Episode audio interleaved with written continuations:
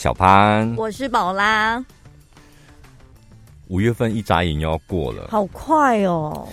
奇怪，最近时间怎么快成这样？我都觉得才刚开始，现在又又紧接这个端午连假，是不是？对。但是端午节，我觉得大家会有什么深刻的感受吗？有啊，以前我们家端午节是重要节日，就是阿妈会召集。大家，然后有一个包粽子的仪式，这样。哦，对，然后那一天一定也是会大吃大喝，全家人都得要到，嗯，然后阿妈要坐在一个非常醒目的 位置，像皇太后一样，像皇太后，因为她不会包，她不会下去什么，但她会说那个饭酱炒不对，要大力一点，现在要翻，然后那叶子酱不对，她会在那边。是一个传承的感觉，他就是想要把他包粽子的手艺传承下去，这样。对，然后他都会嫌说你们这样包不对，他就是在那个顶围，我们乡下叫顶围，就是一直学顶啊吧，顶啊顶啊，然后就一直学，一直念，一直学，一直念，这样，嗯、每年都这样。然后自从他过世之后，就我们我们就说，哎、欸，那谁谁包肉粽？嗯。然后我妈、阿姨啊、舅舅都无啊，都没要啊，就这样嘛，买现成的就好啦，多方便呐、啊！有什么是用钱解决不了的吗？啊、所以以前你们都没有在学，是不是？都无啊，就这样嘛啦，嘛二嘛二没开，那包起来嘛不好讲。真的哎哎、欸，以前我们家扫墓是。要跑很多地方，就是可能阿祖他娶了不止一个老婆，然后就最远要跑到彰化那边去。那时候我爸一边开车，也是一边在那边碎嘴，就说：“你们几个小孩子不要只是坐车在那边玩而已，你们要认路什么的。将来你们要对，以后就要换你们去扫了。然后后来长大之后就，就拜托那么小的事情，谁记得那个路到底怎么走啊？台中市的能扫完就不错了，好不好？所以就不理他这样。”对啊，而且后来就是对啊，我就不理他。不是啊，后来就是我觉得大人好像也会因为时代在改变，他们观念也会变。我觉得这很好哎、欸。嗯、后来他们就说没要进哪个济公啊，还是谁啊？反正我们没去，也有其他的亲戚会去扫啊。对对啊，那些对他们来说是比较亲的，对我们来讲，那个阿昼可能太远了，就是。关系也没那么紧密，所以我们不去也没关系、嗯。我们这一集是全新的节目，我怕大家聊到清明节扫墓，你们 哎，是不是重播什么的？没有，是全新的。五月底刚录的。但端午节我真的是没有什么太大的感觉。不会啊，今年也不会有什么，因为不会有什么聚会。对啊，划龙舟那个肯定是取消的吧。管不了那么多，因为家人就有人确诊了，现在也聚不了会，还管到外面划龙舟嘞。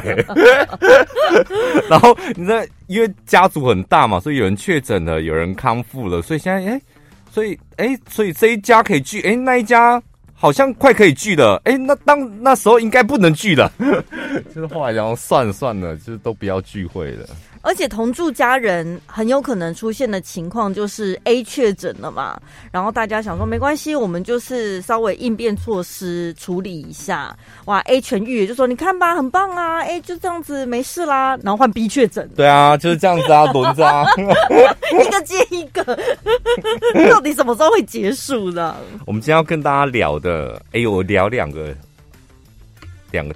两个东西，一个是那个职场上，先聊职场上，然后待会呢，呃，我们可以聊一点点房子，因为最近好多人听众朋友问我有关于房子的事情，可能看我一间一间的买吧，因为毕竟在广播上我也不太不太方便，就是你知道，一间一间的买，讲的好像你是买粽子是不是？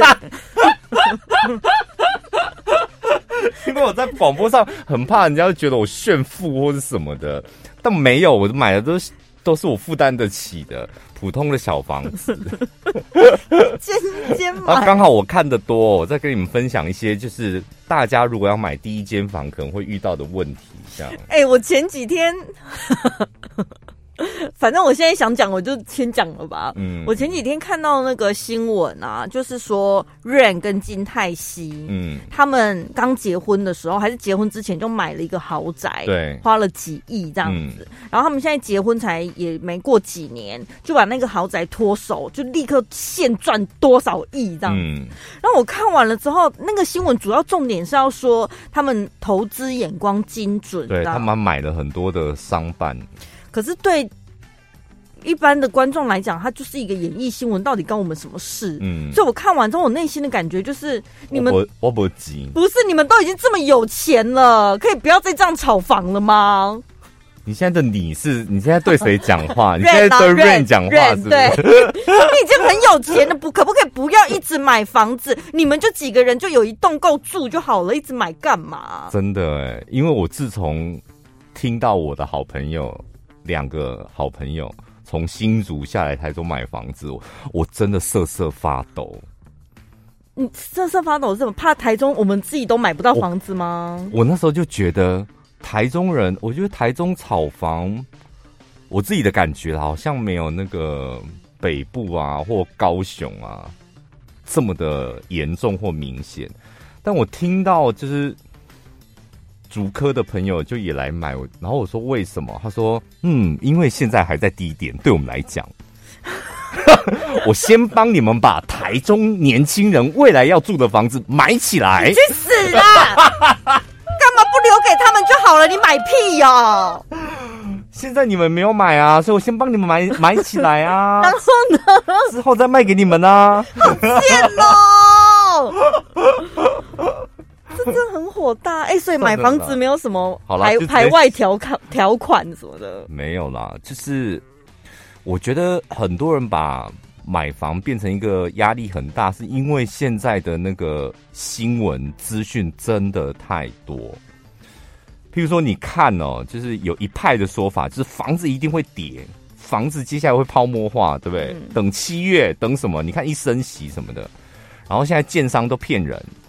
然后什么玩笑都骗人，那另外一派就告诉你，你不买，我跟你讲，将来你更买不起，是不是有做两种生意？而且为什么都这么极端，就没有一个中间？对啊，就没有中间值啊！所以我跟你讲，而且买房就是我们最大的一个支出，所以大家大部分的人都会卡在中间。嗯，然后还没买房，你就得要先选择你要相信哪一方。你看多辛苦，辛苦的点就在这里。你到底要相信将来会跌，还是你要相信现在不买，将来你更买不起？可是我觉得不管怎样，如果你是你买房子，大部分的人应该还是想要自住吧？大部分，我想买一个属于我自己的家。那对于这间房子未来到底会怎么样？我觉得没没那么就是就是很单纯，我想买一个地方住而已。它未来会涨会跌什么？我觉得。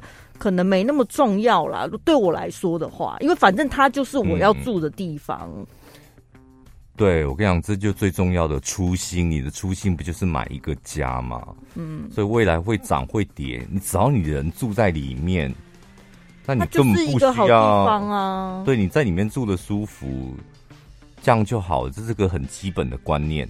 再来，就你你不买房的，这另当别论。然后你是投资客，这也另当别论。对。但最重要的，我真的觉得大家要先先简单的算一下，譬如说，你现在一个月可以付的房贷是多少钱？嗯，不是说你的月薪多少，很多人你知道，很多人会误会，月薪五万，然后买一千万的房，然后什么背房贷三十年苦不堪言，他的月薪五万跟你的月薪五万完全不一样。什么意思？我听不懂。月薪五万跟你买什么房一点关系都没有，是你可支出的贷款费用多少钱？嗯，你月薪五万，有人住家里，我我没有任何的负债，我就是可以花五万呢、啊。对。然后有些人是我还要缴房租，我还要缴什么？我还要给家里的钱，我真正能够付房贷的可能只有八千。嗯。甚至你月薪五万，但你有一个小孩。嗯。所以你要、哦、你要先算算出你的金流啦，可运用的资金。你就简单想那个简单最简单的想法，就是你现在租房子，你可以租多少钱的？嗯，一万六，两万，你就用这样的方式去算。然后每个月可支出的房贷金额算出来了嘛？譬如说两万八好了，哦，两万两万八，你大概就可以买一间一千万的房子。嗯，每个月付的贷款，那头期款就是你得要再准备一个现金两百万，可以吗？嗯，怎么讲的？好像很蛮简单的感觉。很简单，真的很简单。买房真的很简单，你刷卡刷去，然后就恭喜你啊，然后就给你个红包袋这样。那我们就是下次就是等开工款的时候再付，这样反正就很简单呐、啊。可是有些人可能就是手边没有钱，他就会没有安全感。那好不容易辛辛苦苦，他真的存了一笔头期款了之后，哦，会觉得一付掉归零了。对，我手边没有钱了，我可能每个月我也可以支出，可是我手边没有多余。我万一有一个意外，我除了房贷之外，我还需要另外使用的钱，没有那个那笔。万一个腿断了，对，没办法工作，对，或者疫情又严重了什么的，失业了，我觉得可能会有点担心这个部分。所以我就会觉得说，我现在除了我存一笔那个头期款，我还要再多一一笔比较小的，但是就是我的紧紧急备用金，对，嗯，要有达到这样子了。我觉得啦，我我个人真的觉得，如果你年轻人，你的第一间房，你可能还很年轻吧，没有超过四十岁什么的，你的风险控管不用这么严谨，没有关系。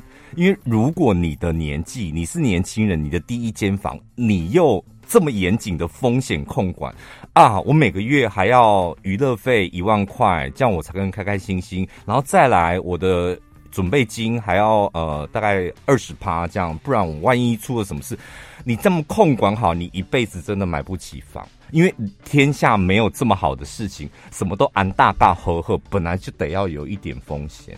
嗯，这就是没办法的事情，所以看你要不要承担这个风险去买房。嗯，明天大家都会死掉，有可能，因为你想这么多，你一辈子都买不起。怎么样？你要微笑什么？没有，对，就是对呀、啊。你讲的这个好像，因为我跟你讲，我也知道，但是就是那个最需要勇气的第一步，那个勇气要从哪里来？我到底要怎么样可以跨出去？就是你到底有没有渴望有一个家，嗯，或是一个房自己的房子？那如果你没有勇气跨出去，表示你也不太需要一个家，你干嘛买房啊？哦，啊，如果你你你真的很想要得到，我跟你讲，真的很多人就是看到了哦，这个房子是自己的名字，他觉得我踏实了，嗯，虽然生活变得有点辛苦，但是我还可以再想办法去多赚一点钱。然后，或者是工作时候，我可以更认真一点。就是有有人买房子是正向正向的那个效果，那有人还没有买房，我看到很多人还没有买房，就一大堆负能量在身上。我买不起，我买了将来一定会很辛苦。然后户头上一点周转金都没有，万一哪天我腿断了之后，我跟你讲，我拖累自己，也拖累我的家人。那这样算了，这样就别买了。如果你是属于这种负面思考的人，嗯、对，就买房对你来讲真的是一个压力。因为我跟你讲，你买不买都是负面思考。你不买呢，然后将来会有一个有也有一派声音，那你老了怎么办啊？谁要租房子给你啊？嗯，对，就负面思考的人，他们何时何地，他们这一辈子都在负面思考。所以遇到这种人，就是算了，不要跟他讲买房的事情。但如果你是属于像我，就是对于市场是比较乐观跟正向积，对我自己的未来也是乐观的嘛。嗯，那我就觉得我会，我我我我的工作薪水一定会增加，然后我会想办法，就是在创造其他的金流啊。嗯，就像柠檬大叔，就是怎么办？怎么卖这么好？就偶尔我会想点办法帮自己创造金流，这种。我我个人是建议大家，真的不要年纪轻轻就就太太太悲观或负面思考，这样你很多事情买房子只是人生其中的一件事而已，不然你这样很多事情都会都会做不了。可是对他们来说，他可能没有察觉到自己负面思考，因为他们会认为我这个叫做风险控管、未雨绸缪。我跟你讲，所以那个临界点在哪？我跟你讲，你们商周跟荆州看真的看太多了，因为我发现真的有好多人就觉得不行，我要增加我的知识，我要看到别人没有看到的，然后他们他们以为 自以为就是把商周跟荆州刊的文章读完之后，就表示。我什么都懂了，然后可以风险控管。嗯，世界上没有一件事情可以让你百分百的风险控管。对啊，你们看，你们之前为了风险控管买了防疫险，可好啦，现在也领不到啊。对啊，所以就是算出，一定要先第一步骤，一定要先算出你可付的。贷款金额是多少？每个月可支出的房贷金额一万、两万，然后现在可能两万八你才能够买到一千万的房子。然后如果你没有两万八，那你有办法就是让你的收入慢慢的在一年后或三年后增加到两万八嘛？就你得要有这样子的盘算。嗯，现金流像我自己，我现身上现金没有很多啊，就是我从来不放不，我是属于那种不放现金在身上的人那一派的。那你怎么会？哦，但是我的现金流非常稳定哦，就是我每个月的收入，就这里的收入，那里的收入，然后算是中上，然后很稳定的。嗯，所以那个月付金额对我来讲，就是完完全全是没有压力的。所以你要去看你的状况是什么。那有些人就习惯一定要存到一笔钱。对，我甚至觉得，你借钱付头期款，我个人觉得，如果你的现金流是够充足跟稳定的，也没有关系。嗯，就是头期款，譬如两百万，然后你两百万现在信贷大概两趴三趴嘛，对不对？嗯，然后你分三年付完，大概一个月要五万多六万多。如果你的现金流是充足的。你等于是你买房子，你你根本没有拿出你的你的现金，然后你买预售屋，然后三年之后你的房你的那个头期款缴完了，接下来开始缴你的房贷，一个月两万八。嗯，如果你充一点的，我身旁就有朋友这样做啊，他现金流他一个月的薪水就是七万块。啊，就有我这三年痛苦就好了。接下来熬过这三年，就是他信贷那三年，接下来每个月大概两万多，他买一一千出的房子吧，嗯，两万多块的房子，接下来付房贷两万多块，对他来讲是轻松。有人也这样做，所以要看你的现金流稳不稳定。我觉得好像就是你要有一个逻辑跟数学观念，把这些东西算出来了之后，好像看了。你就会怕死了，对啊，对不对？得要算，你得要算你，嗯、因为我发现很多人看房子就是看新闻，就是看新闻，然后跟五九一，然后你就是去搜嘛。对，五九一你搜的方法也是一种，你这样你这样子全部都算出来之后，我刚刚讲的那个前面的那个方式算出来，你是不是算出你的房子你可以买的房子总价是多少了？对，是吧？我们再举例，就一千万的房子，嗯，那你到五九一怎么搜？你到五九一一定会先收，它不是有一个呃一千万以下的房子，或者你预算是多少，你就 key 九百到一千一，嗯，或者是直接收一个一千万的房子，然后接下来再勾选，譬如说我要住南屯区，嗯，然后你就勾选南屯区，然后一千万的房子，然后你甚至还可以选啊，我要有电梯，可能华夏，嗯，比较细项，你再一个一个对，你，你再勾一个。然后，呃，最好是在五年内的房子，你再勾一个，然后按搜寻，它出现凶宅，或者是没有符合条件的搜寻结果，或者出现滚，然后你就啊，原来我这样子的预算跟条件，在南屯、台中南屯区是找不到房子的，嗯，所以你就会扩大嘛。南屯区的旁边还有什么？还有西区。还有南区，然后你可能就扩大你的范围。那我骑摩托车骑远一点可以吗？可以呀、啊。所以你这时候你就扩大你的范围。所以你有一个你自己不能动的条件下面，然后你再去改变你可以动的条件，嗯，这样比较容易达成目标。对，因为大部分的人应该是相反，他就到处去看。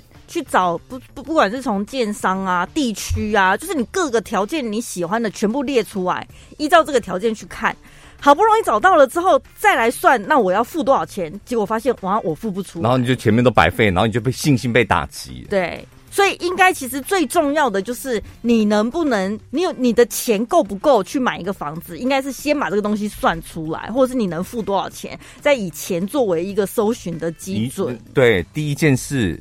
你可以吃多少苦？先问自己一下。嗯，一点点。有人有人可以为房子吃很多苦，欸，哎，对。他觉得我一个月生活开销一万就够了，但是我渴望拥有一间自己的房子，所以也有这种人啊。是。那有些没办法，我房子就是一间，我不想要付房租，但是最后是我的房子就好，不用太好，但是我生活要过得非常舒服。这个你要先问清楚。嗯。问自己，就是能吃多少苦，要过多舒服的日子，然后再算出你的月付金是多少，再回推你的房价是多少，回推完你的房价可能是一千二、一千三、一千四，然后再回过头去找你的房子。找房子的时候，这时候打击就来了，嗯，因为你要的区域你买不起，是吧？所以你再把区域扩大，扩大之后，哎，买得起嘞。你要的平数你买不起，所以从三房又变成两房，然后这时候你再问自己，可以两房吗？好像可以，所以你的条件就会越来越清楚。对，可能从南屯区的三房退到了西区，可能是公寓的两房。那你这样子慢慢的，你目标就会明确。嗯，顺序是这样子啦。还有问题吗，各位？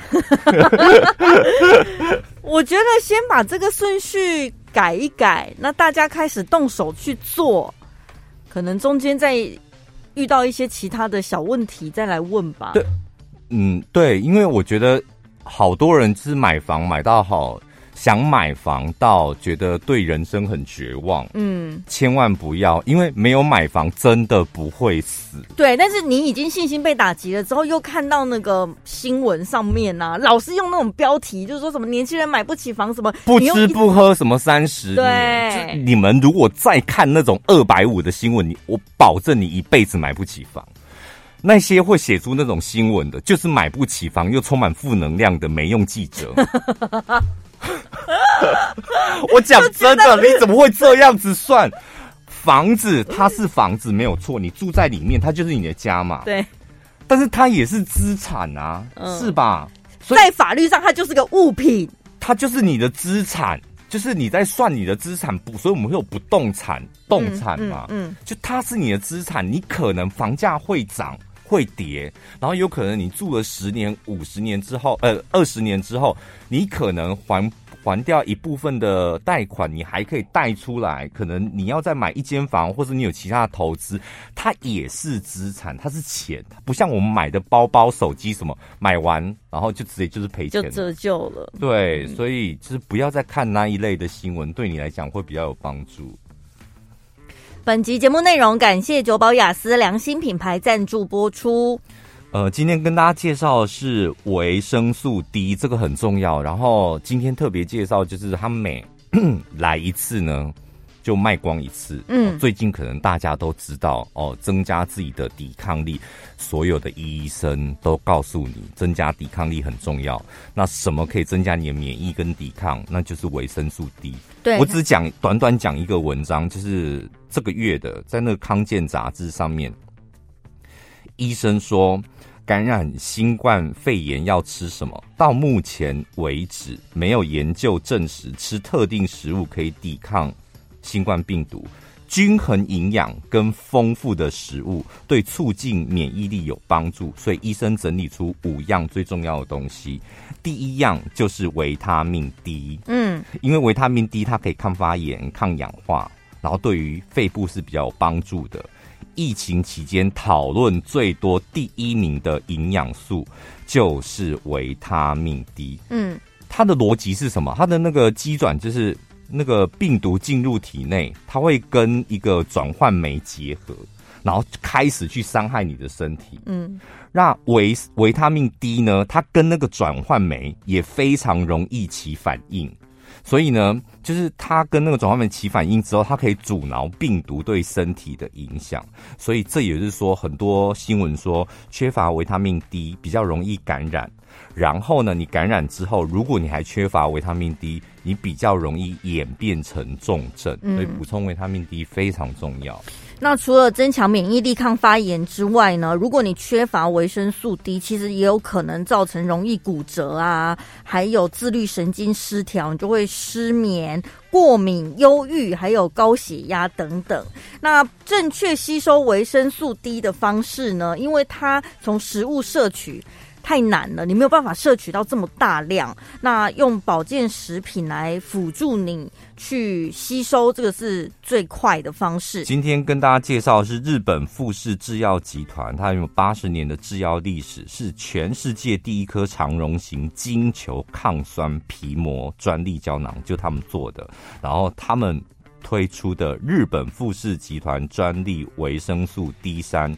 然后呢，呃，它一颗就是八百 IU，在外面你可以常看到大概四百或者七百五的，它的八百 IU 呢，完完全全符合卫福部的公告，嗯，就是国人一天必须摄取八百 IU 的维生素 D，所以你一天就吃一颗就可以了。就有足量了，而且呢，它那个特殊的专利技术，让这一个维生素 D 活性有百分之九十八。然后用这一个金球呢，它是可以抗胃酸一百二十分钟，它才可以直接进入到你的肠道，然后精准吸收。像一般呢、大家都知道说晒太阳可以去转换那个维生素 D 嘛，但是通常大家都不太喜欢晒太阳，而且那个时间要算得非常精准，你必须要在夏。夏天的正中午，只能晒十五分钟，那个波长才是刚刚好的。好，即日起呢，从我们节目的资讯栏连接订购日本富士集团专利维生素 D 三，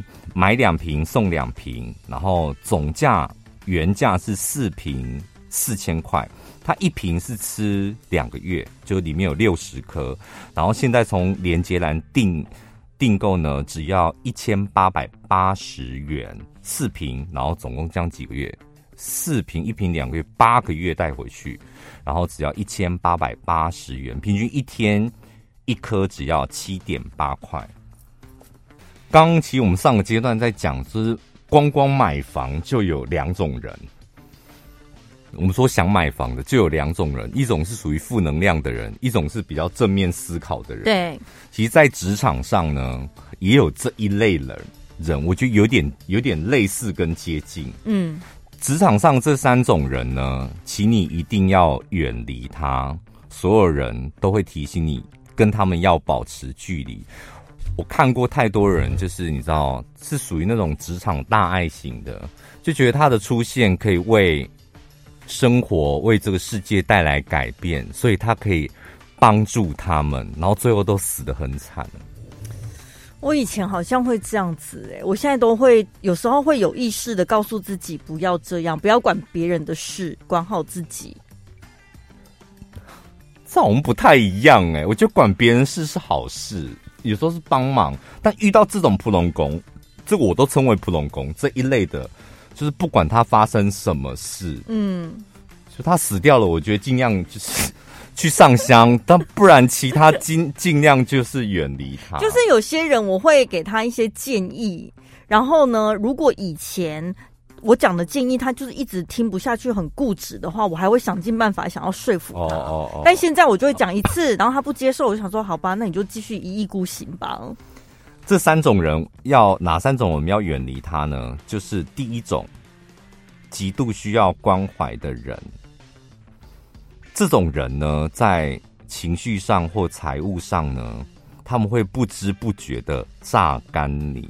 财务比较不容易榨干，但是情绪上真的很容易榨干你。在职场上面，然后呢，你碰到这这种急需关怀，他情绪不好的时候，他也需要你的帮忙；他工作不好的时候，也需要你的帮忙。然后他都习惯遇到问题先跟别人伸手。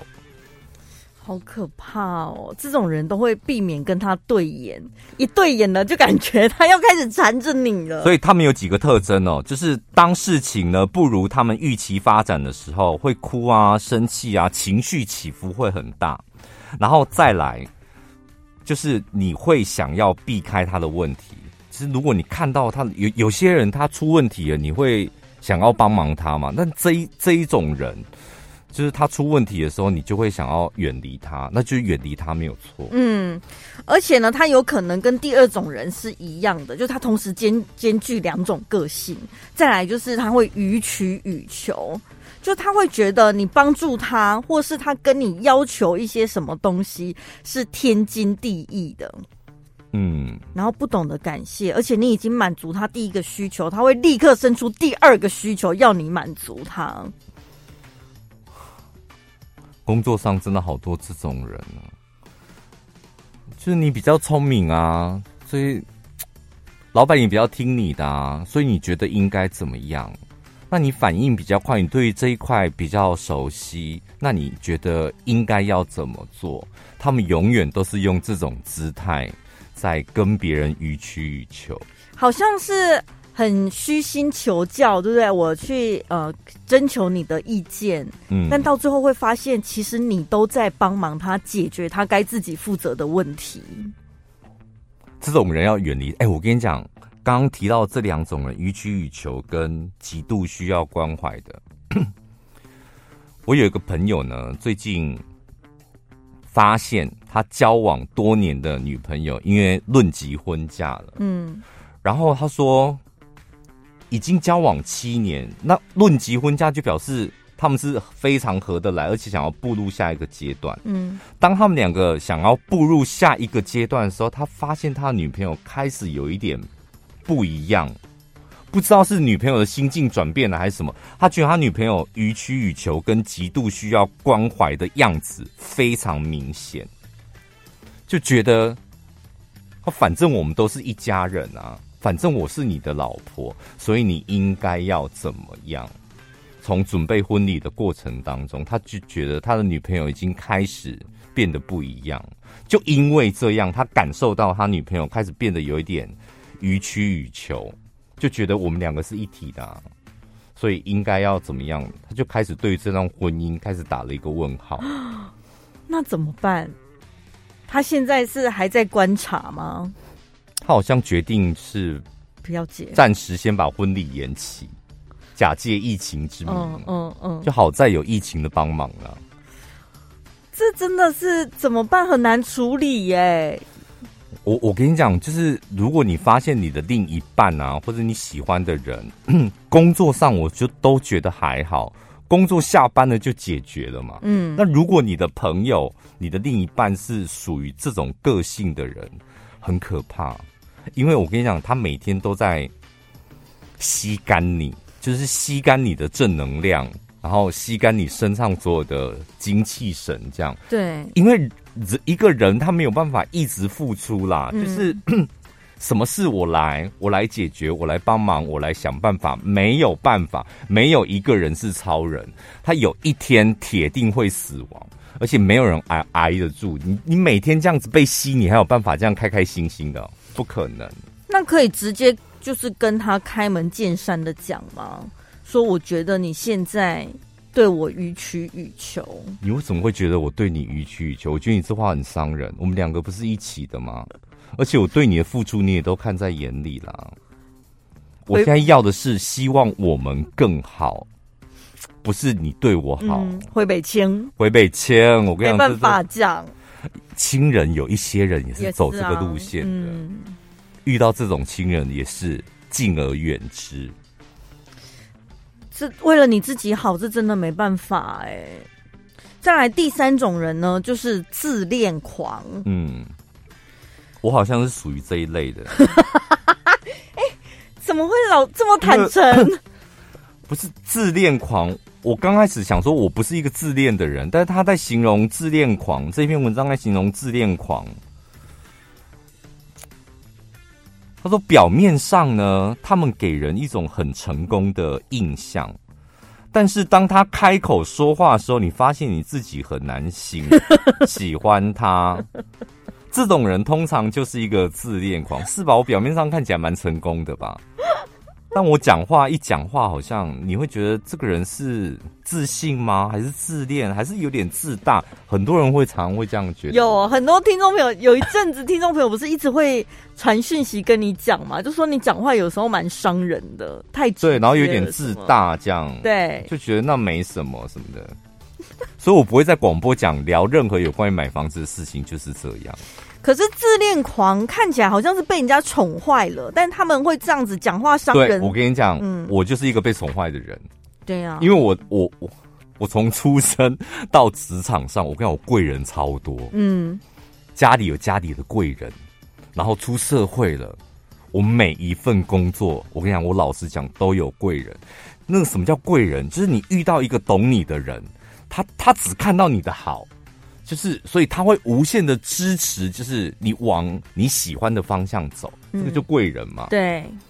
然后我就一路来，我的工作都会遇到这种贵人，他就是会看到我的好，然后无限的支持我，这样导致我觉得你们这些平民老百姓到底在干什么？所以没有吃过什么打什么挫折，对，那种挫折有有一种挫折最痛苦，工作上有一种挫折就是。遇不到那个叫什么伯乐，遇不到伯乐，就是你自己觉得你能力很好，但是永远都没有人看到你。对，可是有的人是那个哎、欸，自我感觉良好，那不一样吧？对，有些人是自我，所以我觉得我好像是有一点点，你是属于被宠坏的，但是 但是那就是讲话太直接，目的也不是伤害别人，只是你对于别人不在乎，真的不在乎、欸，哎，完全不在乎别人。所以研究发现，这类型的人 在同理心和换位思考上面有非常大的障碍。什么换位？你跟我我在节目中讲过几千万次，换你妈的位！我怎么换位思考？我站在这里好好的，是你自己应该转方向吧？还要怎么将心比心？对呀、啊，比什么心啊？我的心是我的心，你的心是你的心。对，你就是自恋狂。我好像是这一类的人。可是自恋狂很清楚自己就是比较自我欣赏，而且也勇于承认。但是你就是打从心里认为自己就是比别人还要更有价值。那对于我们刚刚讲的予取予求跟非常需要关爱的人，会建议大家真的能离多远就多远。可是自恋狂呢，好像职场上你可以大家当赌一把，对不对？就是大家好像就是会。还是不会排斥跟你一起相处。嗯，最不甘心就是因为你们真的可能比较优秀一点。对啊，我跟你讲，你不优秀怎么会有贵人呐、啊？贵人也不是傻子啊。那为什么会有人宠着你？就是因为发现你的好啊，你的好可能会带来公司的效益或者他个人的效益什么的。嗯。所以呢，对于自恋狂来说，讨人厌的地方是在于说，只要不符合你们的标准，你们就会给予非常难听的 指责或绰号。哎、欸，我给你看，我给你看一个。昨天同事呢，我们部门那个小阿梅啊，嗯，他他是负责那个图文设计的嘛，然后就传。他传他最近设计的图，然后呢 被你批评是不是？他就传这两张图这样，然后另外做粉丝团的，然后我就回他说还是图，就是他设计好一个图形，然后给我看，然后我回他说还是图，但就这样别改了，直接上。靠嘞！为什么要没有时间？没有时间的啊！我就想说不要浪费时间的，土就土嘛，反正最。虽然土可能会被人家笑，但他可能还是有一些可以带来业绩什么的。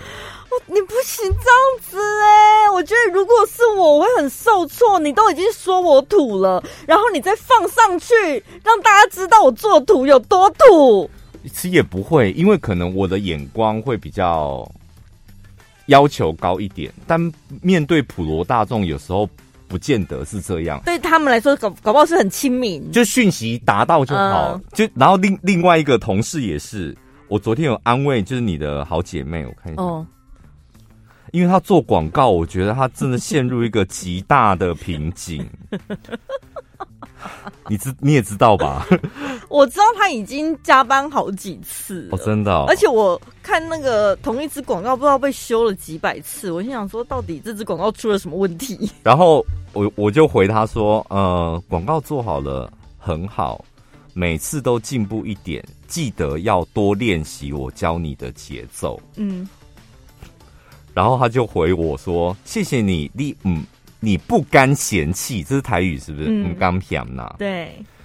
然后我就回他说：没有很好哦，只是比之前进步。我怕你又飘了。他会飘，他会飘，你只要给他一点点阳光，他就灿烂起来了。他没有看到你的重点，对，所以我一定要赶快再提醒他一次。我就是私底下就是工作上我讲话就是这样子的人。”对，可是呢，相对而言，如果今天不符合标准的是你自己，嗯，你就会极度的自责。哦，会，我们这也会把自自己把自己往死里打，对，打到要吃安眠药那种哦。嗯，所以如果你们职场上也有这种自恋狂的话，如果你已经决定。想要从他身上学习也好，或是他对你的工作有帮助，你想要跟他打交道的话，首先就是你一定要有一个心理准备。嗯，他没有要伤害你，他只是讲话就是比较直接。嗯，对不对？你要理解这件事情。然后呢，如果你要跟他沟通的话，可能也要考虑到，你必须得条理分明。哦，对，对我最害怕那种讲话没逻辑，我不。就逻辑不清楚的人，然后来跟我讲话，我真的会立刻大爆炸。嗯，然后是不是也不能够太，要稍微温和一点，不能太直接，有点想要挑战你那种感觉。这个我还好，这个我还这还 OK，因为我平常就想挑战别人。我遇到我这种遇强则强型，如果你想挑战我，那我会很爽，就好啊，让你挑战。咱们来 fighting 一场吧！所以这样我就没有办法达到我的目的呀、啊。然后你的目的是什么？你想要挑战我？不是，我可能是想要说服你某件事情。但是如果是被你感觉到说这是一个挑战的话，你就是没有办法欣然接受吧？不会，不会，不会。我跟你讲，我们就是我们非常非常的就事论事哦。就这件事对你跟我都很有利，嗯，然后搞不好对公司有利哦。其实，即使功劳在你身上，我们也会百分之百的赞成，嗯，而且会佩服你。所以呢，跟自恋狂合作呢，就是自恋狂不是你们想象中的那种啊，我假引导哦，天哪，我怎么那么帅啊？啊不是那种很恶心的事。我们讲的自恋狂，可能是心理层面上，他是属于比较自私，然后懂得自己的优势是什么的那种自恋狂。对，但如果你要跟他呃打交道的话，什么时候该离开，离得远远的呢？就是你想要跟他取得共识，但是发现好像怎么办？没有办法成功哎，而且甚至自恋狂已经开始对你扣分了，嗯、那你最好赶快离他远一点。哦天哪，这句话讲的太好了，可以把它印出来贴到我办公室前面呐、啊。我怎么没有看到这句话、啊？真的哎、欸，到这里嘛，对不对？因为我跟你讲，我们像我，我我有一个很很特别的，有一个个性，我自己我自己也不太喜欢，就我很容易看穿别人的心思。嗯，就是你走进来，然后我看着你的眼睛的时候，我就知道你对于这件事，你还没讲哦。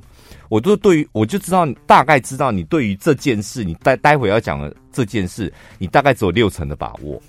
这种我就会完完全全面无表情，然后不给任何的意见，不做任何的回应。嗯，因为我觉得浪费时间嘛，就是你自己都没有把握的东西，那你为什么现在要来要来找我干嘛？嗯就是你会觉得他还要来浪费你的时间，这样？因为我会觉得我要花时间让你有信心，这、嗯、太浪费我的时间。嗯嗯、我我喜欢那种你进来，你就是十足的把握这样。嗯。嗯然后即使你的想法跟我想法不一样，我们进来打嘛。嗯。就我们两个来打，这我觉得有趣一点呐、啊。那、嗯、你进来就唯唯诺诺，一看就是。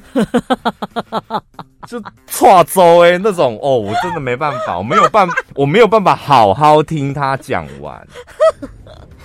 就是你说我之前皱眉头、眯眯眼找你的时候吗？你那个太明显了吧？那进来就是把握度只有零点五趴这样而已。那种远远的就想把办公室的门反锁，想要卖给卖给。